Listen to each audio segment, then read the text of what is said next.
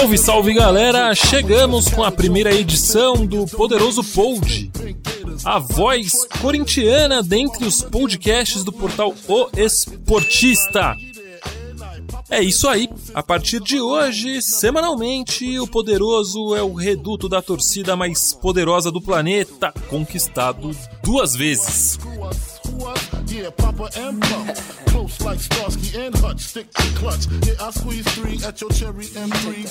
Eu sou o Rafael Prado e o Poderoso Pod está oficialmente no ar. Marcelinho vai para cima do Wagner. Aí ele foi para cima do Ronaldo. Podia provocar a expulsão do Ronaldo. Bola do Tupanzinho. Tupan, Carlos Roberto já se mandou para a direita. Tupan. Olha o Marcelinho na esquerda. Meteu a bola pro Marcelinho. Legal. Cutuca que dá. Cutucou, guardou.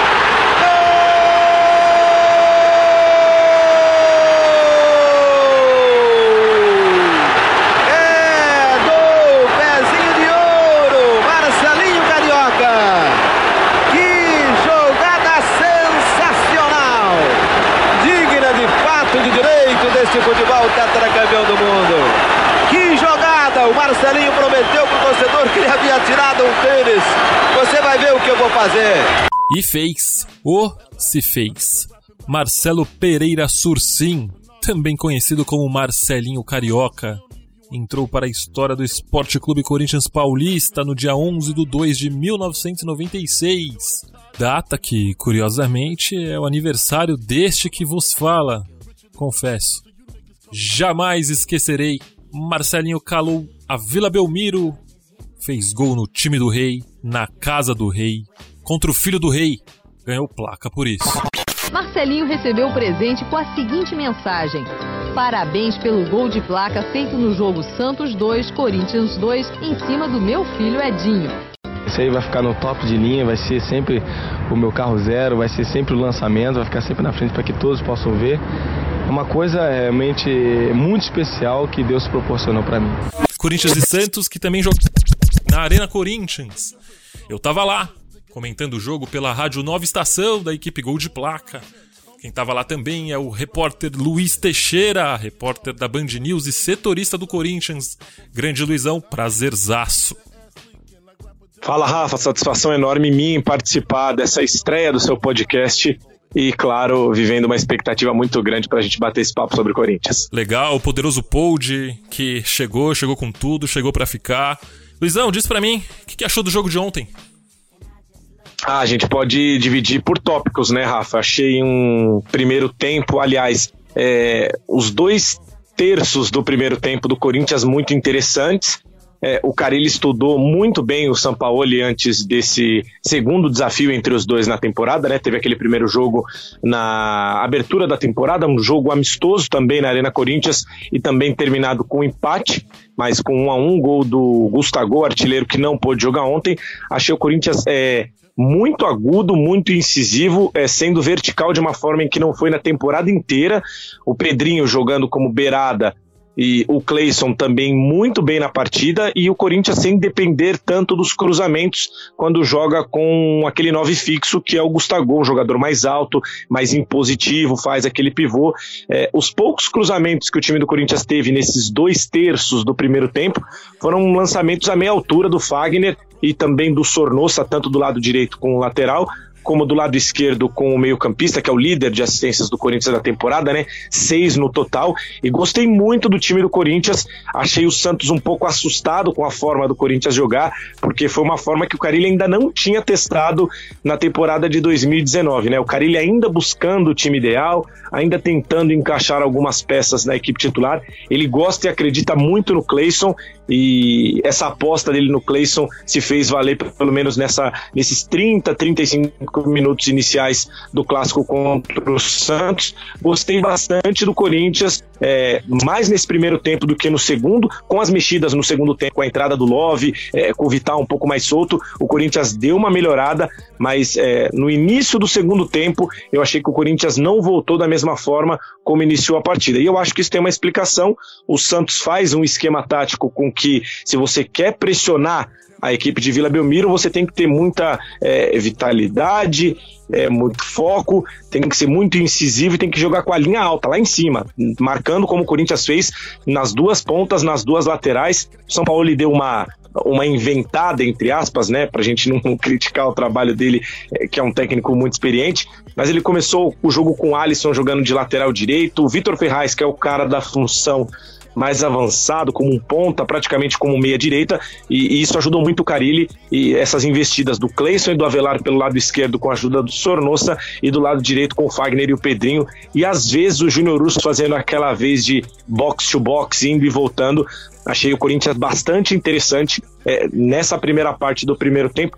No geral, eu gostei muito do jogo. Um primeiro tempo do Corinthians em positivo, é, dominando inclusive em posse de bola, no segundo, o Santos deu uma equilibrada com a entrada do Rodrigo e também do Cueva. É, no geral, para mim, o melhor jogo do Corinthians na temporada e eu acho que o um empate com gols seria o resultado mais justo, Rafa.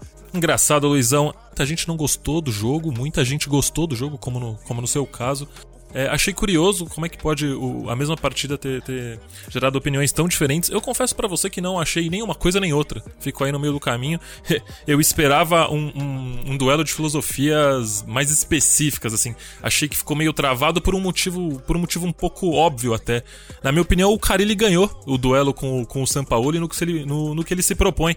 E ele conseguiu parar, parar o Sampaoli com essas duas linhas de quatro, principalmente ali no primeiro tempo, como você falou. Sornosa ainda voltando para ajudar a segunda linha, flutuando pelos dois lados, só com o Bozelli, é, no caso, sem marcar ninguém, digamos assim. Coisa que mudou no segundo tempo quando o Love entrou e ele também não ajudava. O Corinthians ficou com, com apenas oito no, no, campo de defesa, as duas linhas, e mesmo assim o Santos ainda teve, teve trabalho.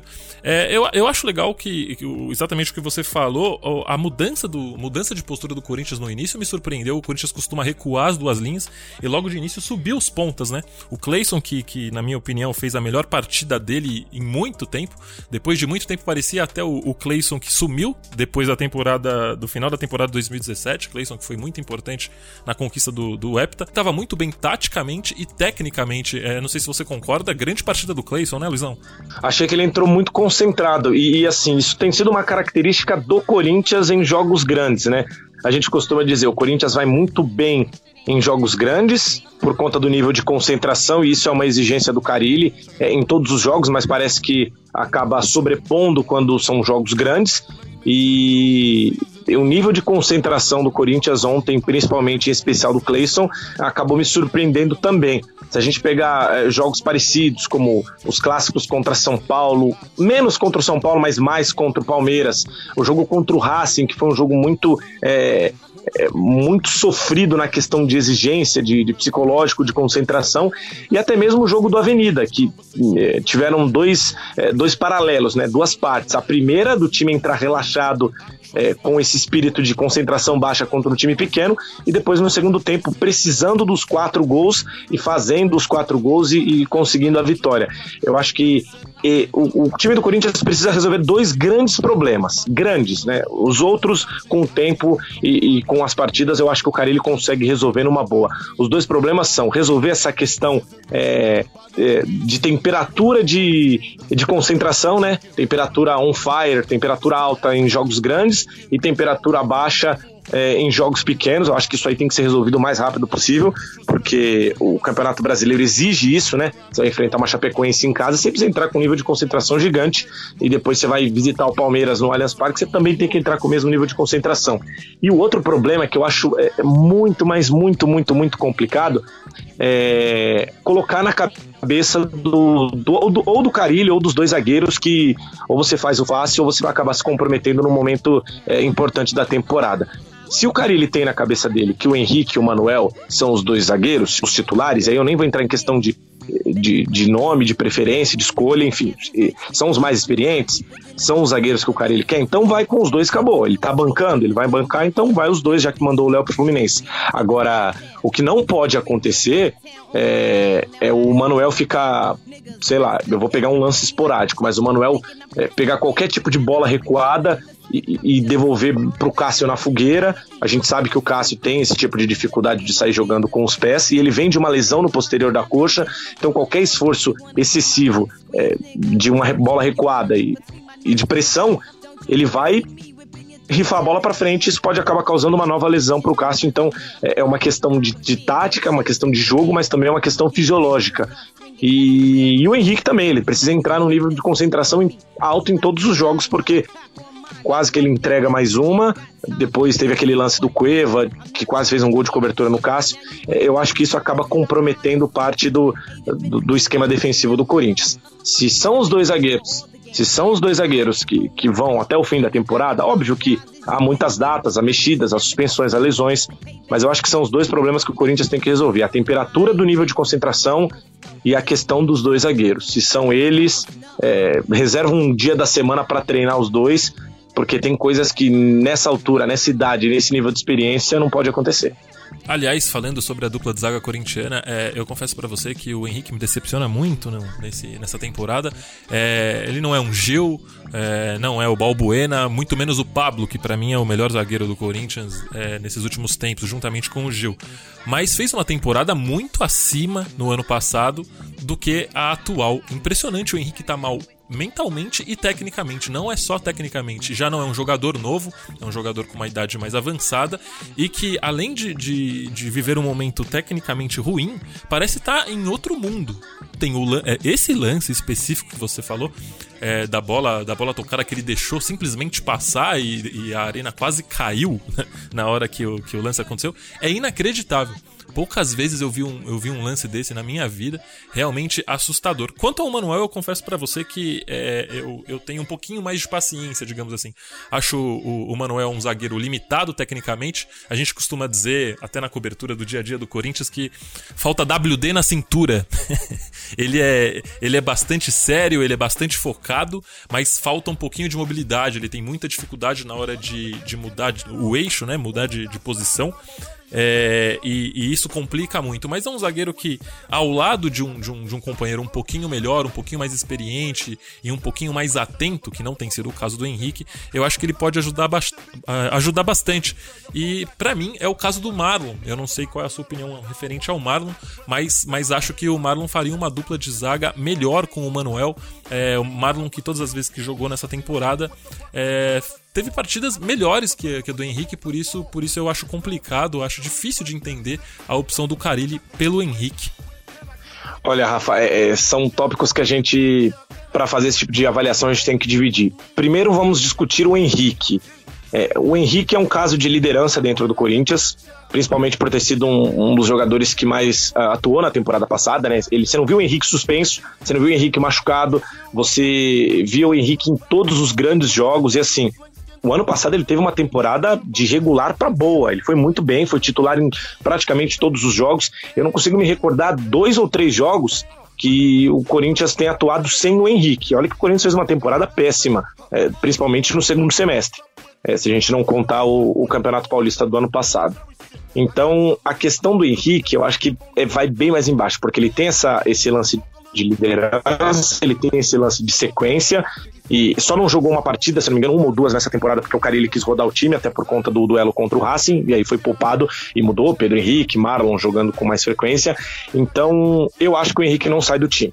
É, não vou entrar na questão de é, se eu gosto ou não do Henrique, se eu quero ele como titular, mas eu acho que se for para tirar um dos dois, o cara ele vai tirar o Manuel. Se for tirar. E por esses vários fatores. E o Henrique acabou se tornando um líder, ele entra um pouco abaixo da, da questão do teto salarial do Corinthians, que hoje é, é levado por Jadson, Fagner e Cássio, que recebem os maiores salários, e aí abaixo deles entram os outros jogadores. Sobre o Marlon, desde o ano passado eu cobrava é, principalmente nas minhas redes sociais, algumas oportunidades pro Marlon, antes mesmo da chegada do Manuel.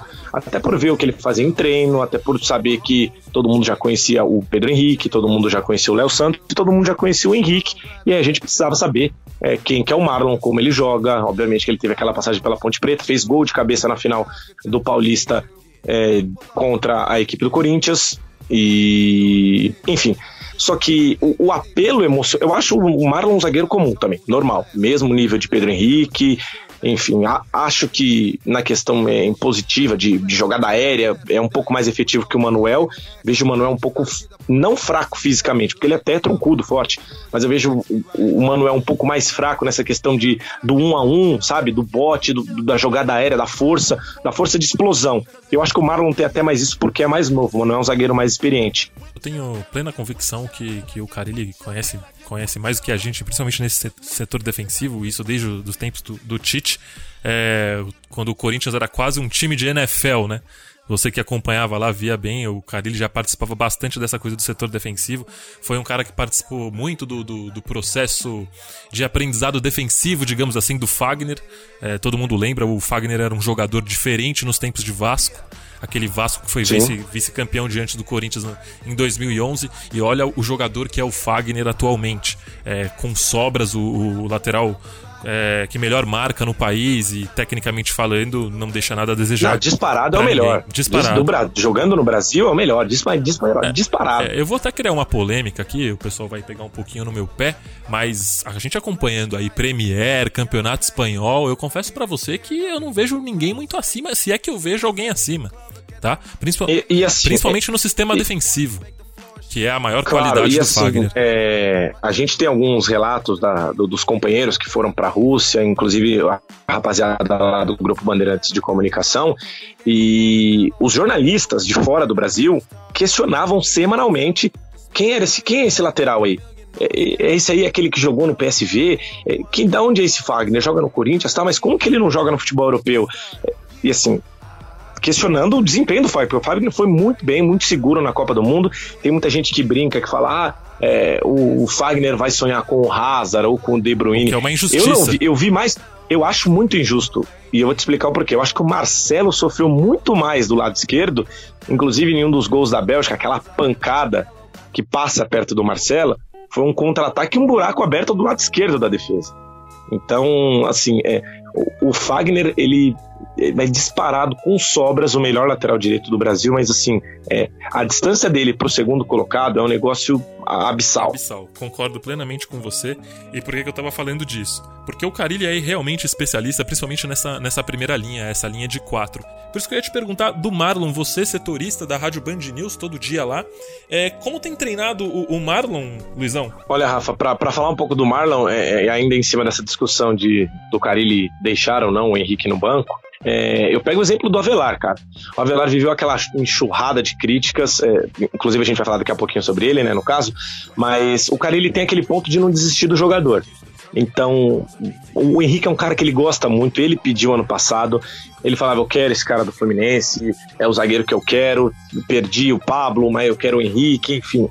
E por isso que eu não acho que o Henrique saia. Sobre o desempenho do, do Pablo nos treinamentos, é, geralmente. Do Marlon, no caso.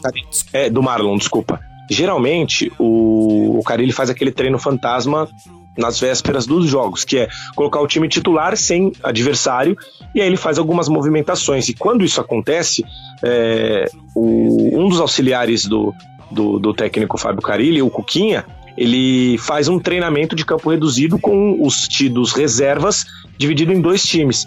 E geralmente o Marlon sempre joga ao lado do Pedro Henrique, antes jogava ao lado do Léo Santos, mas como o Léo foi pro Fluminense, ele fazia dupla ali com o Pedro Henrique. É, nada acima do, do normal. Se for trocar Marlon por Henrique, Henrique por Marlon ou Marlon por Manuel, eu acho que é seis por meia dúzia. Eu acho que o buraco é mais embaixo. É, é uma questão de, de, de, concentração, uma questão de, sei lá, de, de conversa, de orientação e de foco porque não acho que vai mudar da água pro vinho você tirar o Henrique ou o Manuel e colocar o Marlon. Eu tenho as minhas críticas aos dois, que são claras e óbvias. E, e, aposto ainda mais. Se for trocar, eu acho que o Bruno já chega atropelando esses dois na, na questão de uma luta por, pelo, por uma vaga no time titular. Esses dois que eu falo, Pedro Henrique e Marlon na sequência. Sim, sim. Esse é o poderoso Gold no seu programa de estreia, na sua edição número 1. Um. É isso aí.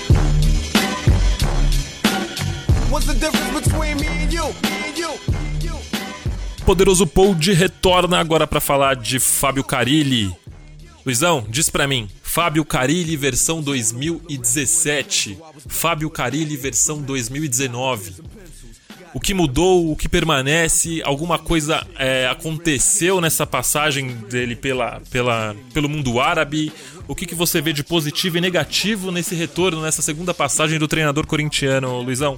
Bom, Rafa, de positivo, é... eu acho que a ida dele pro Aleda só serviu para ele dar uma relaxada do futebol brasileiro, para ele desapegar um pouco, para é... colocar panos quentes na carreira, dar uma, uma baixada na adrenalina. Já tava, já havia um desgaste muito grande dele dentro do Corinthians, principalmente com, é, eu digo dentro do Corinthians, com diretoria, com uma parte mais interna, né? Não dentro de campo ou barra torcida, porque ele saiu ídolo e voltou ídolo. E eu falo ídolo de boca cheia porque é, quem conquista dois campeonatos paulistas é, de forma seguida, um time desacreditado, sendo quarta força, contra, e o segundo deles contra o Palmeiras no Allianz Parque, do jeito que foi, e além de conquistar um brasileiro é, também do jeito que foi, com o primeiro turno absurdo que ninguém vai alcançar, é, é, trata-se de um ídolo. Mas enfim, é, acho que nesse início de Carilli 2019 ele aprendeu um pouco com, com a falta de resultado, né? Porque o Corinthians ganhou jogos grandes, mas perdeu jogos, por exemplo, para Guarani de virada em Campinas, o que não acontecia há, sei lá, 17 ou 18 anos. Perdeu para o Red Bull Brasil por 2 a 0 tomando um baile em Itaquera, admitiu que estava errado. É, eu acho que o Carilli está começando a aprender algumas coisas que ele acabou, é, pelo fato de ser, de, de, ser um treinador muito novo e tendo resultados positivos na sequência, é, acaba passando despercebido, mas é, você admitir que você está errado, você saber alguns pontos diferentes de, é, de questão tática, de evolução, de não só apostar no, no, time reativo, você aprender a ser ativo, como foi no primeiro tempo contra o Santos, e também saber trabalhar com as peças novas. É, quando ele pegou o Corinthians, ele pegou um, um Corinthians praticamente já montadinho, com a cara dele também, porque tinha dedo dele depois da saída do Tite. E agora não, foi tudo novo, esquema tático novo, ele teve que achar um novo time, trabalhar com novos jogadores. É verdade que chegaram alguns jogadores a pedido dele, mas chegaram outros também que ele não pediu. Por exemplo, o Richard e André Luiz são dois jogadores que é, o Carilli sequer conhecia. Obviamente que você trabalha com uma equipe de scout, uma equipe de análise de desempenho dentro do clube e você tem os dados de todos esses jogadores. Mas se fosse por opção, seriam dois jogadores que não viriam para o Corinthians. Vieram antes e por isso que o Carilli, até na questão do Richard, por ser um pouco mais novo, trabalha um pouco mais o Richard. E o André teve uma nova oportunidade no jogo contra o Santos mas desde o do, do, amistoso, do 1 a 1 lá na Arena Itaquera, com a jogada do gol do André, o André acabou sendo deixado um pouco de lado, teve uma queda de rendimento, principalmente nos treinamentos, mas eu acho que o ponto positivo que a gente pode tirar desse Carilli de 2019 é que ele está aprendendo a ouvir um pouco mais, principalmente com os erros, e está sabendo do zero montar uma equipe diferente, e, e, ser um pouco mais versátil, né? Não ficar apenas naquele Carilli 1 a 0 Carilli reativo, Carilli joga por uma bola. Agora, o ponto negativo, que inclusive vem melhorando também, é, eu acabei, acabei achando ele muito insistente em algumas coisas, é, é, principalmente nessa questão de, da, da, dupla de zaga. Pode ser redundante o que eu vou falar agora, que eu acabei de defender o Henrique e o Manuel, mas assim, é, o que me parece, o que transparece é que toda vez que você fala mal de alguém, é, fala mal no sentido crítico, né? Fala mal, é. Vira birra. Isso, vira, vira birra. birra. Aí ele fala, só porque vocês falaram mal, eu vou manter. Porque aí eu vou calar a boca de todo mundo, entendeu? É mais ou menos isso. E, e, ele voltou meio salto alto. Aí depois de, um, de uns dois ou três resultados ruins, de desempenho ruim, resultado e desempenho ruins, ele inclusive teve uma conversa com, com a parte de assessoria de imprensa, a parte de coaching, aí ele deu uma baixada na bola e, e, eu acho que, que é isso, você vai aprendendo com o tempo, em toda a profissão, em todo setor de atividade, é, você nunca vai manter o, o, sarrafo lá em cima de, de nível de exigência, mas também é, nunca vai ser lá embaixo, nunca será 8 ou 80, sempre tem a, as ondulações, né, as instabilidades. Eu acho que nessa parte é, foi o ponto o principal ponto negativo do Carilli nesse Carilli de 2019. E convenhamos que nesse início de temporada, jogando o Campeonato Paulista não é das coisas mais fáceis, né? Então eu confesso para você que, apesar de não ser das atitudes mais profissionais, digamos assim, dos jogadores, principalmente do, dos medalhões, os caras que costumam resolver as partidas, é, é mais. Eu prefiro o time que se poupa um pouquinho nos jogos menores do que os que se escondem do, do, do, do dos jogos grandes. Eu confesso que Gosto, da, gosto desse, desse ponto. Não é o ideal, mas já que é para brilhar em um dos jogos, em um dos, dos tamanhos de jogos, no caso, que, claro, que porque nos são grandes, os né? grandes jogos. Ah, desculpa, É, Rafa, contra- mas é que são os grandes jogos que marcam, né, cara? É, ninguém vai lembrar que o Corinthians perdeu pro Red Bull por 2 a 0 no Campeonato Paulista, na, Exato. sei lá, na rodada X do Paulistão. Agora pergunta se eles não vão lembrar do gol do Avelar contra o Palmeiras no, no- na primeira fase do Paulista. Vai lembrar. Aliás, o Palmeiras sabe bem disso, né? O Roger Machado, principalmente, fazia um ótimo trabalho e não teve paz exatamente por perder os jogos grandes. É isso. Espe- especialmente contra o Corinthians. É, no, no que se refere ao, ao Carilli ainda, eu tenho, tenho três aspectos aqui. É, primeiro, quando, quando você falou do, do, do Cifut, né, o centro de, o centro de, de inteligência, é, isso aconteceu também na, na própria, na própria contratação do Marlon. Né? O Marlon não foi um pedido do Carilli. Não. Inclusive, se, inclusive se, você, se você entrar, e aqui fica a dica pro, pro, pro amigo internauta e para todo mundo que acompanha aqui o Poderoso Pod, é, na coluna desse na coluna desse mês que eu fiz no, no Esportista, a coluna chama Marlon e eu, é uma referência ao filme Marlon e eu. Assistiu, Lisão? Bom Assisti. filme. Bom filme, Não, gosto de ch- não chorou não, né? Chorou, chorou que eu Ah, sei. lógico. Depois que você vira pai, malandro, você chora pra qualquer coisa. qualquer besteira E- que passa na TV. Eu chorei com Como Treinar o Seu Dragão 3, eu não vou chorar com o eu. Ah, é muito bom, muito bom. Então, o, o, o Cifute, o Cifute tinha analisado o Marlon e, e, o, e, o, e o Marlon era, era o jogador do Andrés, digamos assim. Sim. Houve uma certa, houve uma certa resistência, tanto que ele, o nome dele foi, foi ventilado no, no final da temporada e ele foi apresentado somente em fevereiro da temporada passada. Sim. Como você disse no caso do, do Richard, no caso do, do André. O Richard, que eu confesso, confesso para você, acho bom jogador. Acho que, que, que tem, tem futuro, acho que vai crescer muito ainda. Foi o maior ladrão de, de bola do campeonato passado, do brasileiro passado. Acho Fez que gol tem no futuro. Corinthians em Itaquera, não sei se Sim. você lembra. Sim, sim. É muito bom jogador. E assim, alto, é, 1,91m em positivo, não é lento, é muito rápido, é canhoto, é muito difícil a gente encontrar volantes canhotos. O último que o Corinthians teve foi praticamente um dos melhores, que foi o Maicon. E, e, assim, no começo da temporada, quando chegou no, no Corinthians o Richard, e depois, inclusive, antes do clássico contra o Palmeiras, que a gente é, fica estudando as escalações, o que o Carilli vai fazer, fechou o treinamento. Eu apostava num Corinthians no 4-2-3-1 com o Richard e Ralph jogando juntos. Por quê?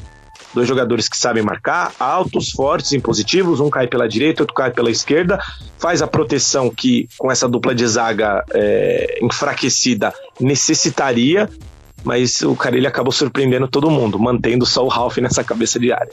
Continuando, mais um aspecto do, do Carilli ainda, é, eu acho que o Carilli ele segue, segue uma linha muito parecida com o Tite, é, que é um treinador que, se você, se você lembrar, eu acho que você vai, vai lembrar bem disso daí, Luizão. No começo, sofreu muito com a, com a fama de retranqueiro. Em, 2000, em 2003, quem não se lembra daquele time com o Fábio Baiano, que só marcava, com Rosinei jogando com, como ala e às vezes sim, às vezes não, mas praticamente como um lateral direito. O Tite tinha muita dificuldade de atacar no, no início da carreira dele, assim como o Carilli tem. No, no, no, no começo da trajetória vitoriosa do Tite pelo Corinthians, ainda em 2011, era um time que marcava muito mais que atacava. É, poucas, poucas pessoas é, fazem essa, essa referência, mas o, a escola Romero de ser começou muito antes com o Jorge Henrique. Você provavelmente lembra do Jorge Henrique voltando para fazer cobertura é, de lateral. O Mundial sobre o Chelsea passou muito pela presença do, do, do Jorge Henrique, que ajudou e ajudou bastante na marcação ao Hazard. E só em 2015 que o Tite consegue mesclar ali o estilo defensivo com o estilo ofensivo. Que o Corinthians passa a jogar um futebol mais equilibrado, não só é, major- majoritariamente na marcação. É, você está lembrado desse estilo de jogo do Tite, dessa mudança? Você não acha que o, que o Carilli segue essa mesma, mesma tendência, Luizão? Ele tenta agora, de, um, de, uma, de uma maneira muito parecida com a do Tite, introduzir um estilo mais ofensivo com essa, com essa variável, aí, principalmente com o Wagner Love entrando, deixando o time, deixando o time muito mais imprevisível ofensivamente. Ontem, por exemplo, é, quando o Corinthians joga ali no 4-2, no 4-2-3-1, com os dois pontas abertos, no caso o Cleison do, pelo lado esquerdo, o Pedrinho pelo lado direito. Todo mundo sabe o que vai acontecer. Quando, quando ele coloca o Love para jogar, ele coloca o Love para jogar atrás do, do Bozelli, ou no caso o Gustavo, quando o Gustavo tá bem fisicamente, e você dá essa variável pro Love cair para ambos os lados. Foi assim na partida contra o Avenida, foi assim no jogo contra o Racing. Não sei se você se recorda. E, e eu acho que é, é, isso passa muito por uma mudança de filosofia, de, de pensamento do Carilli, que tenta sim é, englobar essa coisa um pouco mais ofensiva, assim como fez o Tite em 2015. Claro, é que assim, ele tem dois mentores, né? Os dois grandes técnicos que trabalharam com ele foi o Tite e o Mano Menezes. E são escolas parecidíssimas, escolas gaúchas, escolas de, bom, vamos vamos fechar a casa e depois a gente começa a pensar no ataque. É melhor a gente empatar é, boa parte dos jogos ficar no 0 a 0 ou ganhar uma de 1 a 0 porque a gente acaba tomando pancada, goleada, e aí entra um pouco na cultura resultadista que a gente tem aqui no futebol brasileiro, que é um negócio enraizado e não tem o que fazer. É, mas acho que, que o Carilli demorou muito menos tempo que o Tite, isso por obrigação de resultado, de, de ter os jogadores na mão, para mudar é, um pouco essa característica, né? O Carilli já mostrou esse tato de mudança quando no ano passado ele não tinha o centroavante e naquele clássico contra o Palmeiras ele mudou com é, Jadson e Rodriguinho sendo os dois atacantes, jogando no 4-2-4, né? Como, como, a gente costumou apelidar esse Corinthians. Aliás, eu costumo chamar a formação desse jogo de uma das coisas mais impressionantes que eu já vi. O Corinthians jogou no 4-2-4-0. Zero, exato, exatamente, porque não tinha centroavante quando você fala 4-2-4, é, é, você tem a sensação de um time de videogame praticamente. Virou FIFA isso aqui. Por exemplo, eu tenho, eu tenho duas referências de 4-2-4 na minha vida, Rafa. Uma delas, partindo já do, do saudosismo, inclusive fazendo homenagem póstuma ao Coutinho que faleceu na última segunda-feira, é o 4-2-4 do Santos, Dorval Mengal, Coutinho pela IPEP. Sim. E o 4-2-4 do Botafogo do Garrincha e do Quarentinha. Então, você tinha isso no videogame, eram os times clássicos. Agora, esse 4-2-4 do Corinthians é um 4-2-4 sem um atacante de verdade. E o Carilli se reinventou. Assim como ele se reinventou colocando. Eu não sei se você percebe que o nível de concentração é algo tão importante e, e tão decisivo nesse time do Corinthians que o Carilli sempre encontra os times ou essas formas de mudar as equipes nos clássicos. Ele surpreendeu jogando com o Maicon como lateral esquerdo num clássico contra o Palmeiras, que deu aquela arrancada para o título brasileiro. E ele foi o ele melhor surpreendeu. É, exatamente. Ele surpreendeu com esse 4-2-4-0, com o Jadson e o Rodriguinho é, sendo reinventados como dois caras centralizados e, e fazendo a, a, função na, na ter, segunda ou terceira parte do campo ali, naquele terceiro terço, e, e, ele faz isso em vários jogos. Aquele próprio clássico contra o Palmeiras também, que teve a reviravolta do Jô, que ele começou, eu não sei se você se lembra, ele começou aquele clássico com Romero aberto na direita, Léo Jabá aberto na esquerda e Casim como titular depois de ter feito gol contra o Aldax no jogo que aconteceu em Osasco, 1x0 vitória do Corinthians. Sim. Aí já, aí já era uma reinvenção. Casim matou a pau naquele jogo, se machucou, por isso que o Jô entrou é, no obrigado no fim do jogo, e mesmo sem o volante, o Carilli não recuou. Então, é, misturando todos esses assuntos, eu acho que com menos tempo e com mais exigência, o Carilli aprendeu mais rápido a, a se mudar ofensivamente, não que seja uma perfeição, ainda acho que ele tem é, é, grandes é, defeitos. Grandes defeitos, é, grandes defeitos para tentar impor ou para tentar colocar o que ele pensa na cabeça dos jogadores, porque tá, tem uma cultura defensiva enraizada em quem já tá lá há muito tempo. Cássio, Fagner, o próprio Henrique. E é uma cultura que hoje é, hoje é marca do clube, que tem dado certo há mais de uma década. É difícil você bater de frente. Vou acabar. Então, exatamente. A voz corintiana dentre os podcasts do portal O Esportista. Esse é o Poderoso Pod. Eu sou o Rafael Prado. Comigo hoje, Luiz Teixeira. De volta aqui com o Poderoso Pold. Agora a gente vai falar de um assunto que tem atormentado a vida do torcedor corintiano, a lateral esquerda. Ah, lateral, hein, Luizão? Carilli tem contado e tem apoiado, apoiado bastante o Danilo Avelar. Danilo Avelar, que na minha opinião é outro jogador nessa temporada, principalmente no que se refere ao aspecto tático. Tecnicamente tem as limitações dele, mas taticamente melhorou muito.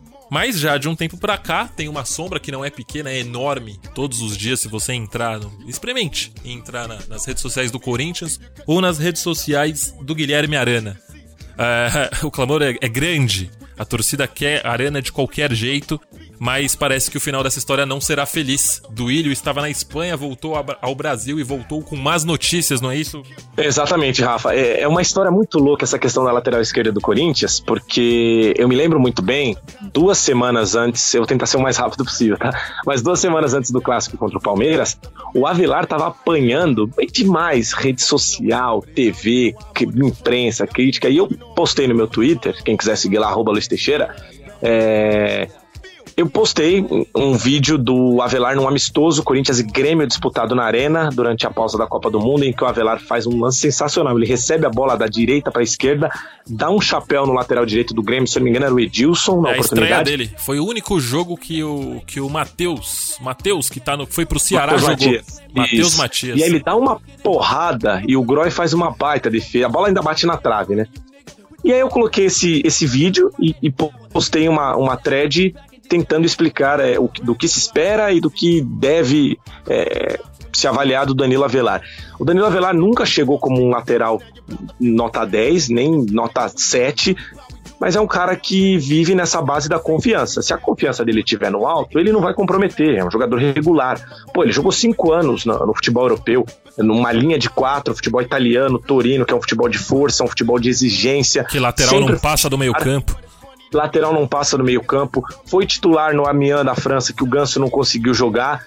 Mesma coisa, com um monte de jogador jovem rápido, é, é um, uma liga que tem muitos africanos e, e é correria, é futebol é pesado o tempo inteiro, concentração, intensidade e você nunca viu falarem mal do cara. Ah, ele chega no Corinthians, teve, sentiu a pressão, obviamente, de, de, jogar em alto nível, Série A, time de massa.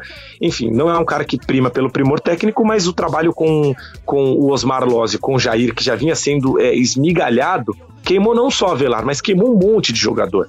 O próprio Vital, o Pedrinho, o Léo Santos, que foi titular em todos os jogos com o Jair Ventura, todos. Se você pegar a lista, desde que o Jair chegou até a saída dele no fim do Campeonato Brasileiro, o Léo Santos foi o único jogador que jogou todas as partidas. E o Avelar acabou sofrendo com isso, porque é, o DNA defensivo do Corinthians com a dupla Loss, que vem de um DNA ofensivo da base do Corinthians e com Jair Ventura é, acabou sendo totalmente destroçado e agora com o Carilli é, o Avelar vem sendo o jogador mais regular.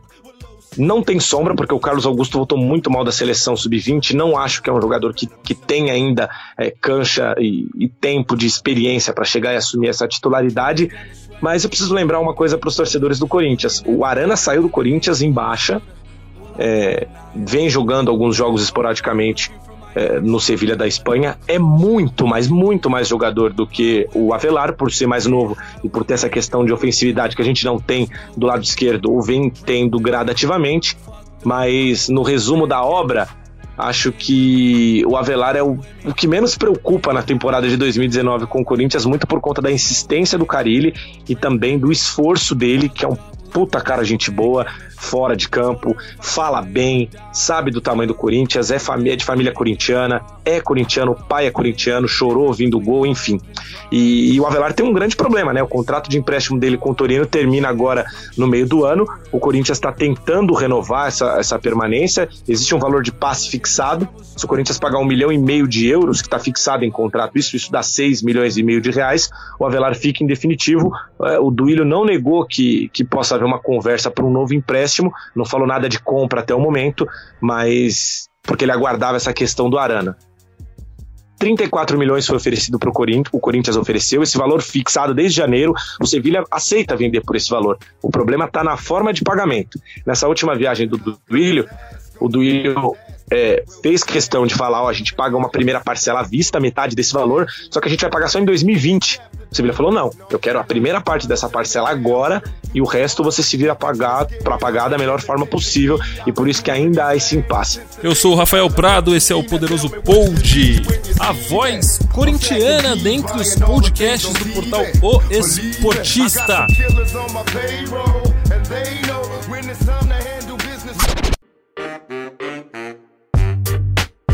Reta final do Poderoso Pold.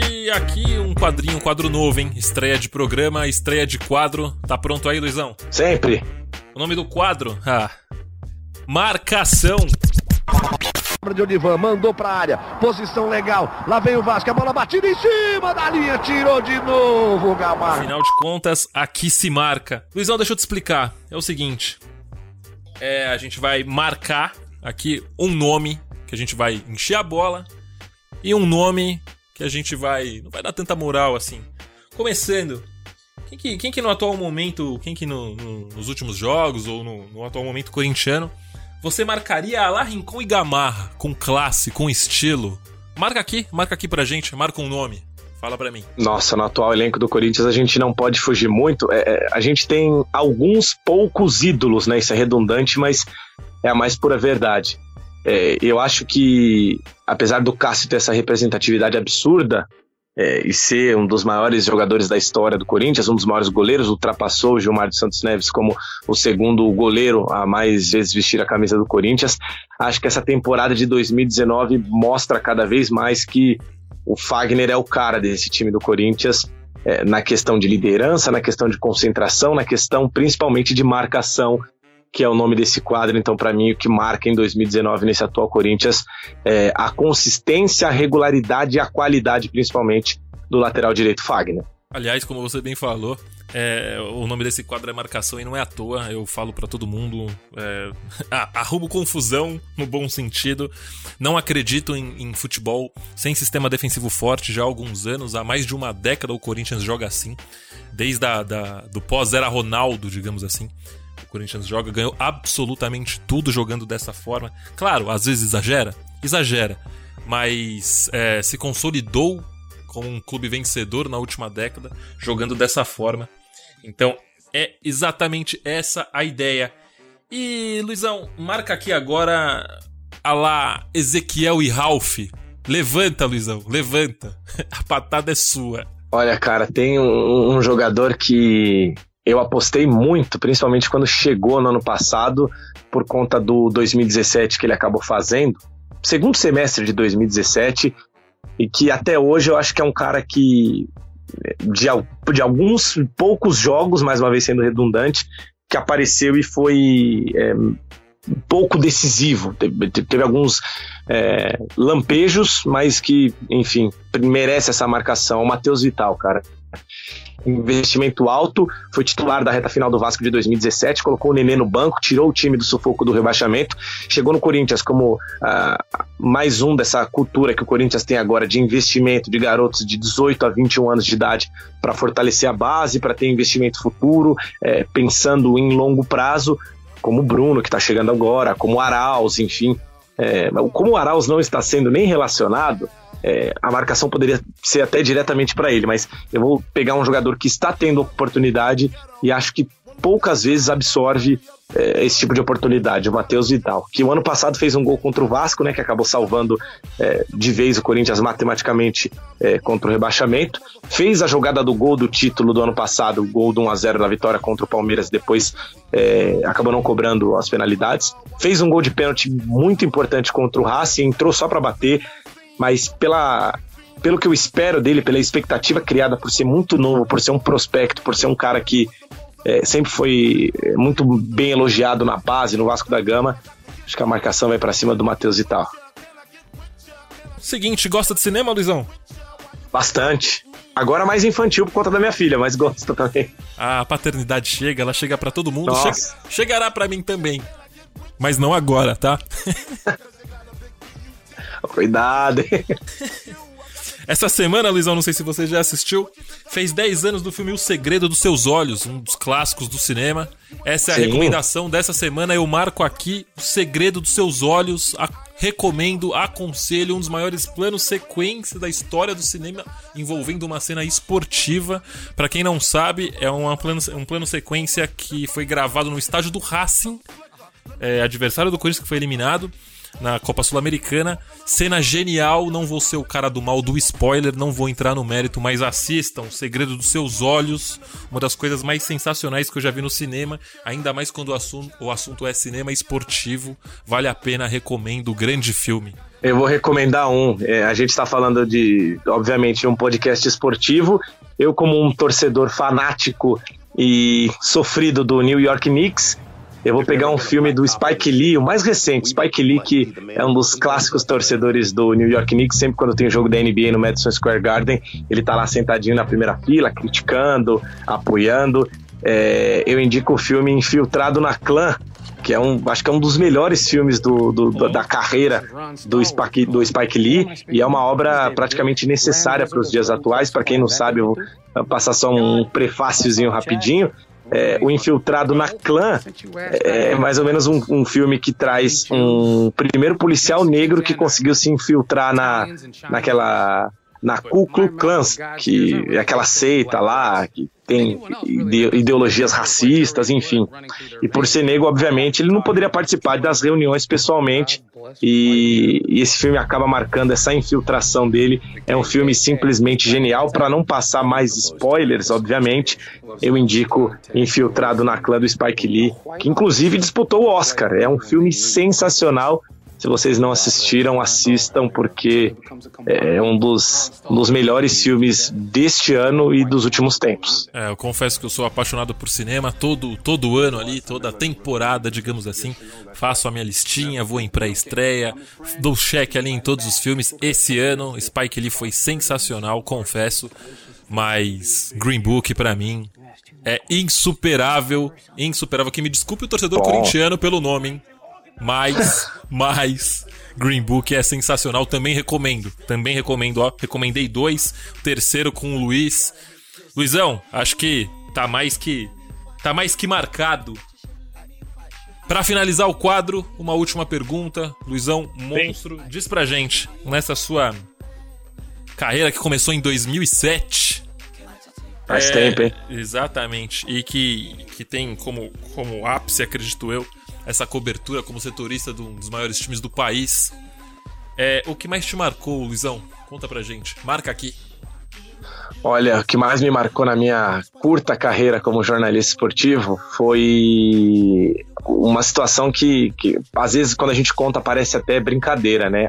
É, é óbvio que existem várias situações que, que marcam positivamente, negativamente, histórias que a gente conta é, para ficar marcadas na história, é, mas assim, em 2012, eu trabalhava na Rádio Tupi, AM aqui de São Paulo, uma das, das rádios fortes do AM na época, e eu era setorista do São Paulo. Eu era setorista do São Paulo, Ademir Quintino, que hoje está no Esporte Interativo, setorista do Santos, Guilherme Ludwig, setorista do Ludwig, Palmeiras, meu parceiro grande de Rede TV. Trabalhamos parceiraço. cinco anos juntos, um monstro. E Ligeirinho Eduardo Luiz, que Deus o tenha, faleceu ano passado, Ligeirinho, setorista do Corinthians. Na semifinal, Corinthians e contra a equipe do Santos, o Ligeirinho Eduardo Luiz recebeu uma proposta para ir para a rádio Transcontinental. Eles iam fazer as finais, tal, era uma rádio mais popular do FM, e ele foi e aí ficou incumbido a este repórter que vos fala fazer os dois jogos da final contra o Boca Juniors na Libertadores. O primeiro por questão de agenda, porque eu tinha dois trabalhos, né? Eu trabalhava no portal Vírgula da Jovem Pan e fazia os jogos pela, pela Rádio Tupi. Vida de jornalista, sabemos bem. É, então. Aí eu não consegui as folgas necessárias para viajar para Argentina, porque teria que viajar dois dias antes. E aí eu fiquei em São Paulo, fiz o jogo do estúdio como âncora, e um outro, meu chefe, acabou indo como repórter. Hoje é o presidente da Portuguesa, Alexandre Barros. E no jogo de volta, eu fiz a cobertura do estádio. Estava no Paquembu fazendo a final da Libertadores e cobrindo o primeiro título do Corinthians no continente. E assim, foi uma sensação absurdamente prazerosa. Desde os, das primeiras horas do dia, chegando no Paquembu às 4 horas da tarde, arrumando fio, puxando fio, porque parece estranho, mas a tecnologia avança numa velocidade tão grande que há sete anos atrás era muito mais arcaico você puxar cabo, fio, microfone sem fio, mas tinha é, algumas emendas. Hoje é tudo mais moderno, pela internet, enfim.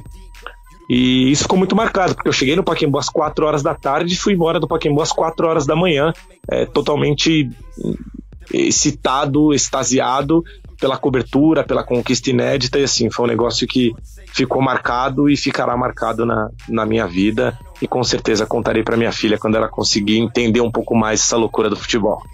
Sensacional, ainda pegando um gancho sobre esse dia. Esse dia marcou a vida de, de todo jornalista, principalmente aqueles que cobriam o Corinthians.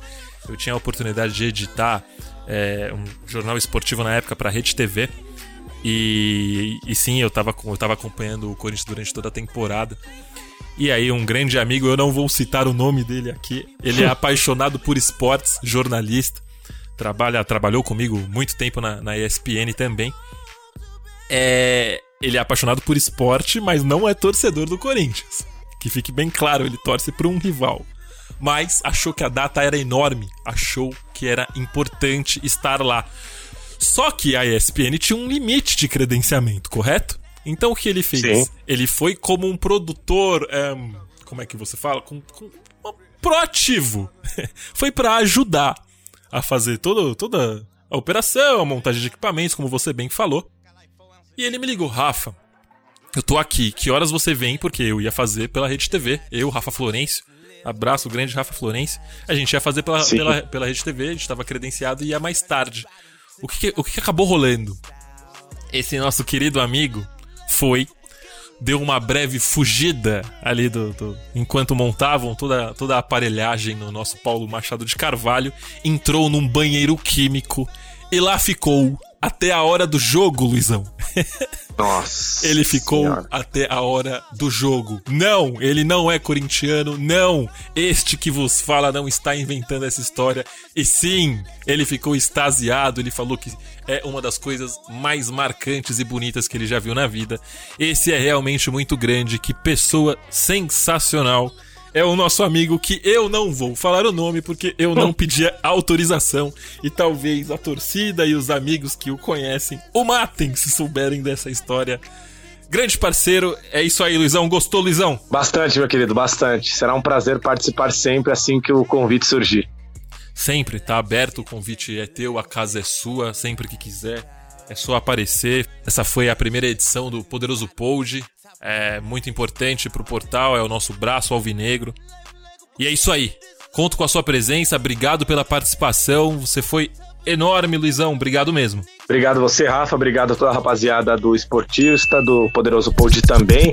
E fica aqui como é, destaque final, como a gente costuma dizer durante as jornadas esportivas no rádio, para o torcedor corintiano, que às vezes acaba pegando muito no pé do setor defensivo do Corinthians, é, o Carilli tem uma nova coisa na cabeça dele: tentar é, encerrar de uma vez por todas o maldito U defensivo que o Corinthians faz em trocas de passes inúteis. Se você não entende muito bem o que é esse U ofensivo... É o livro do dica, Guardiola, te é, peguei. Exatamente, ah, exatamente. moleque. Tem o livro do Guardiola, Guardiola Confidencial, é, é o tipo de posse de bola mais inútil que existe, porque você faz em formato de U do lateral direito para o lateral esquerdo, fica rodando a bola. E isso Exatamente. não tem utilidade nenhuma, porque não ajuda ofensivamente, nem defensivamente, porque você pode sofrer a pressão do adversário.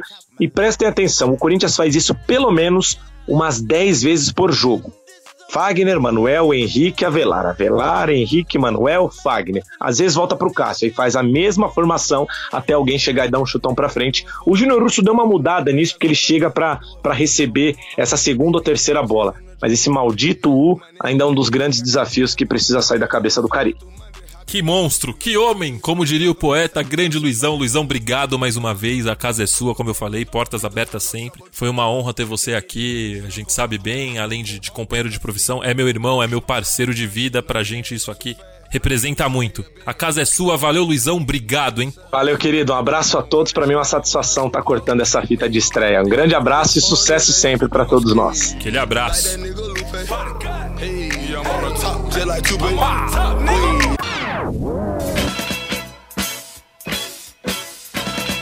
Finalzinho aqui do Poderoso Pold, a gente vai tocando mais rápido e fácil do que aquele quadrado que tinha Vampeta, Rincon, Ricardinho, Marcelinho.